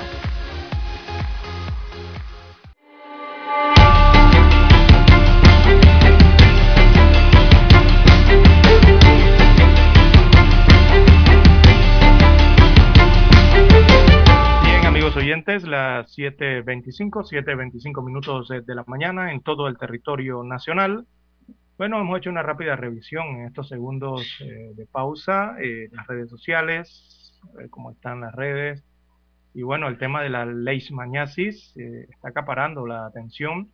Estos cuadros, eh, eh, eh, este, este grupo de niños en la provincia de Bocas del Toro, eh, estiman que hay entre unos 25 a 30 afectados por la leishmaniasis en Bocas del Toro y los quejosos señalan entonces con toda razón que han asistido a los centros de salud eh, ubicados en esta provincia y no han encontrado el tratamiento. O sea, los centros de salud no tienen los medicamentos para atender la leishmaniasis eh, y bueno, han tenido que irse centro en centro en salud hasta llegar hasta la capital, hasta, la, hasta el distrito cabecera, ¿no? De eh, Bocas del Toro, allá en Changuinola, eh, para lograr atención entonces a, estos niños que el día de ayer, eh, eh, bueno, fueron colocadas las fotografías de las afectaciones que tienen estos niños en la piel producto de la leishmaniasis. un cuadro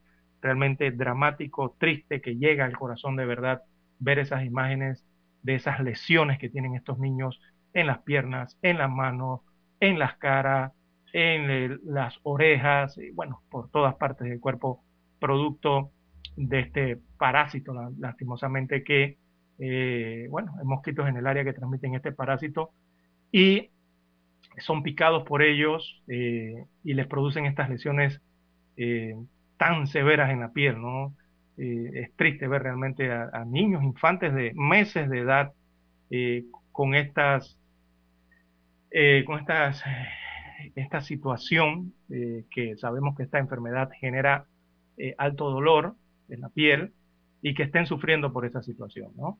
y que, bueno, hagan la denuncia, que parece esto ha causado irritación en, en las autoridades locales de, de salud en Bocas del Toro y parece que también a las de a nivel nacional, eh, porque han denunciado, pero es que cómo no van a denunciar si hay una comunidad completa, prácticamente 20 a 30, 40 afectados por esto. Y no hay medicamentos en la provincia para atenderlo. En, en sus regiones no hay medicamentos para esto. Eh, ¿Cómo no van a denunciar? Claro que hay que denunciarlo.